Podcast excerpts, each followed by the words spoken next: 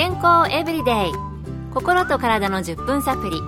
この番組はセブンス・デ・アドベンチスト・キリスト教会がお送りいたします。皆様お元気でしょうか？森田美恵です。今日もあなたやあなたの大切な人の心と体の健康に役立つ情報を短い10分間にぎゅっと詰め込んでお届けします。セブンス・デ・アドベンチスト・キリスト教会は社会奉仕をモットーに世界中で病院や学校も運営しています。日本でも東京神戸沖縄の3カ所の病院をはじめ福祉施設などの運営を通して皆様の健康と医療福祉の発展に携わってまいりました。なおこの番組は健康情報番組で医師のアドバイスや治療に代わるものではありません。すでに投薬を受けている方また病院に通われている方はかかりつけの医師の指導のもとこの番組の情報も参考になさってください。さて毎週金曜日にビタミンのお話を何回かしてきましたが今日のトピックはビタミン D です。このビタミン D 一体私たちの体でどんな働きをするのでしょうか？ポピンズナーサリースクール片倉町で栄養士として働かれている峰真理さんのお話です。ビタミン D は6種類あって D2 から D7 になります。ビタミン D1 は発見された後で不純物であったことが分かり今は存在しません。D2 と D3 の2つは人にとって重要なビタミンでこれらの働きはほぼ同じだと考えられています。ビタミン D は肝臓と腎臓で活性型ビタミン D に変化して主に体内の機能性タンパク質の働きを活性化させて様々な作用をします。ビタミン D の主な働きに正常な骨と歯を発育させることが挙げられます。また小腸でのカルシウムとリンの腸管吸収を促進させ血中のカルシウム濃度を一定に保つことで神経の伝達や筋肉の収縮などを正常に行う働きがあります。その他遺伝子の働きを正常に保つ働きもします。ビタミン D も6種類があるんですね。知りませんでした。骨の発育に影響することは聞いたことがありましたが他にも働きがあるんですね。それでは1日どのくらい必要なのかまた不足したり取りすぎた場合はどうなるのでしょうか。峰さんにお聞きしました。厚生労働省によると日本人の食事摂取基準は18歳以上の男女ともに1日5.5マイクログラムです。国立環境研究所の行った2013年の研究では7月の晴天日の昼の12時には札幌4.6分つくば3.2分那覇2.9分で必要量のビタミン D 生成を行うことができるという結果が出たそうです。季節や気候にもよりますが日本は基本的に日照に恵まれているのでビタミン D が不足することは少ないと考えられています。ビタミン D が不足すると体内にカルシウムを取り込むことができなくなるため骨粗しょう症骨軟化症小児の場合は骨の成長障害が起こり姿勢が悪くなったりくる病になったりします。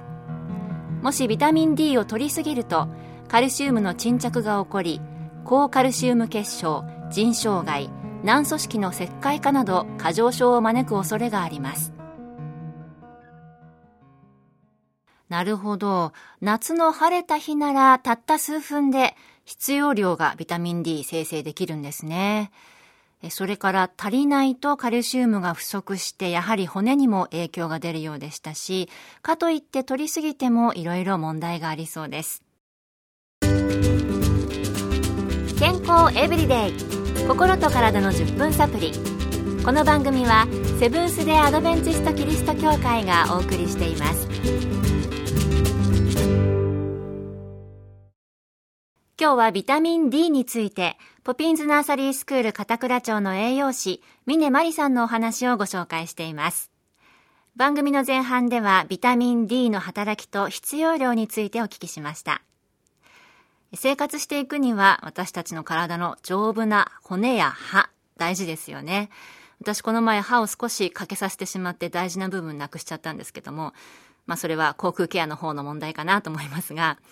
あと、ビタミン D には神経や筋肉、それから遺伝子を正常に働かせるという働きもありましたよね。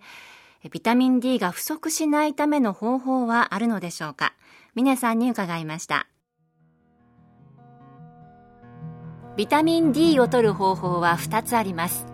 他の栄養素と同じく食べ物から摂る方法と日光を浴びて紫外線によって体内で作るという方法です。食べ物から摂ることができるビタミン D はビタミン D2 は植物にビタミン D3 は動物に多く含まれていますビタミン D2 を多く含む食品は天日干し椎茸きのこ海藻類などビタミン D3 を多く含む食品は魚肉鶏卵などです。ビタミン D の一番大きな供給源は人間の皮膚にある7デヒドロコレステロールでプロビタミン D3 と呼ばれています。日光に当たると活性型ビタミン D3 に変わっていきます。ビタミン D3 を作ってくれる紫外線ですが1日に30分から1時間日光を浴びると十分なビタミン D が体内で作られると言われています。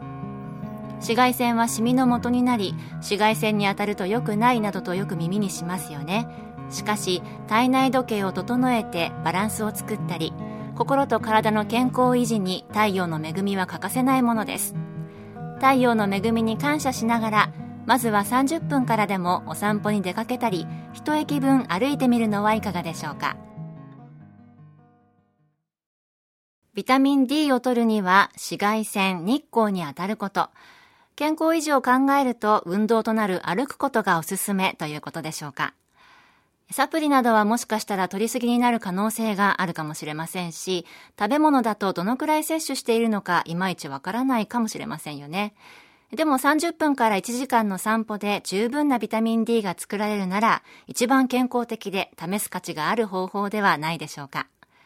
峰さんは一駅分歩くのはいかがでしょう？と言われていましたが、結構ありますね。私も天気のいい時期を見計らって、日光を求めて、意識的に感謝しながら歩いてみたいと思います今日の健康エブリデイいかがでしたか？番組に対するあなたからのご感想やご希望のトピックなどをお待ちしています。さて最後に健康講座のお知らせです。通信制の無料の健康講座ニュースタートをご希望の方にもれなくお送りいたします。ご希望の方はご住所お名前そして健康講座希望とご明記の上郵便番号241-8501セブンステアドベンチスト協会健康エブリデイの係郵便番号241-8501セブンステアドベンチスト協会健康エブリデイの係までお申し込みください。ウェブページからの受講も可能です。あなたのお申し込みをお待ちしています。健康エブリデイ心と体の10分サプリこの番組はセブンス・テアドベンチスト・キリスト教会がお送りいたしました。来週もあなたとお会いできることを楽しみにしています。それでは皆さん Have a nice day!